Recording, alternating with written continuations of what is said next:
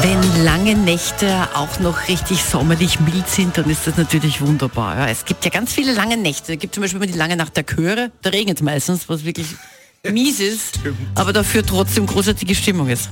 Heute schaut das richtig gut aus für die lange Nacht der Kirchen. Die ist nämlich heute. Guten Morgen, Antenne Salzburg hier mit Katja und Christian. Und da macht ganz Österreich mit und natürlich auch in Salzburg gibt es vieles. Aber Salzburg wäre nicht Salzburg, wenn es besonders Besonderes gäbe.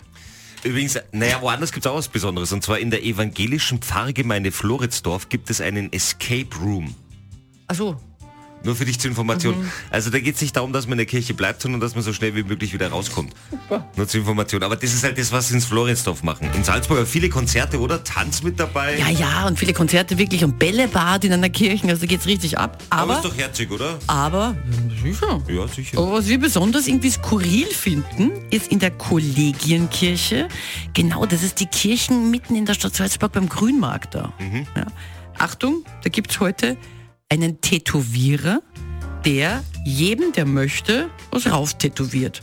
Zum Beispiel ein Kreuz oder eine Friedenstaube. Wirklich. Ja, und, und das ist kein Pickel, sondern ein echter Tätowierer. Das hält ja dann ewig.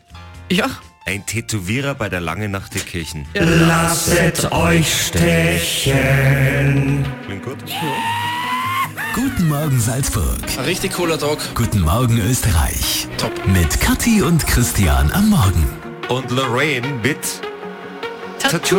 Tattoo.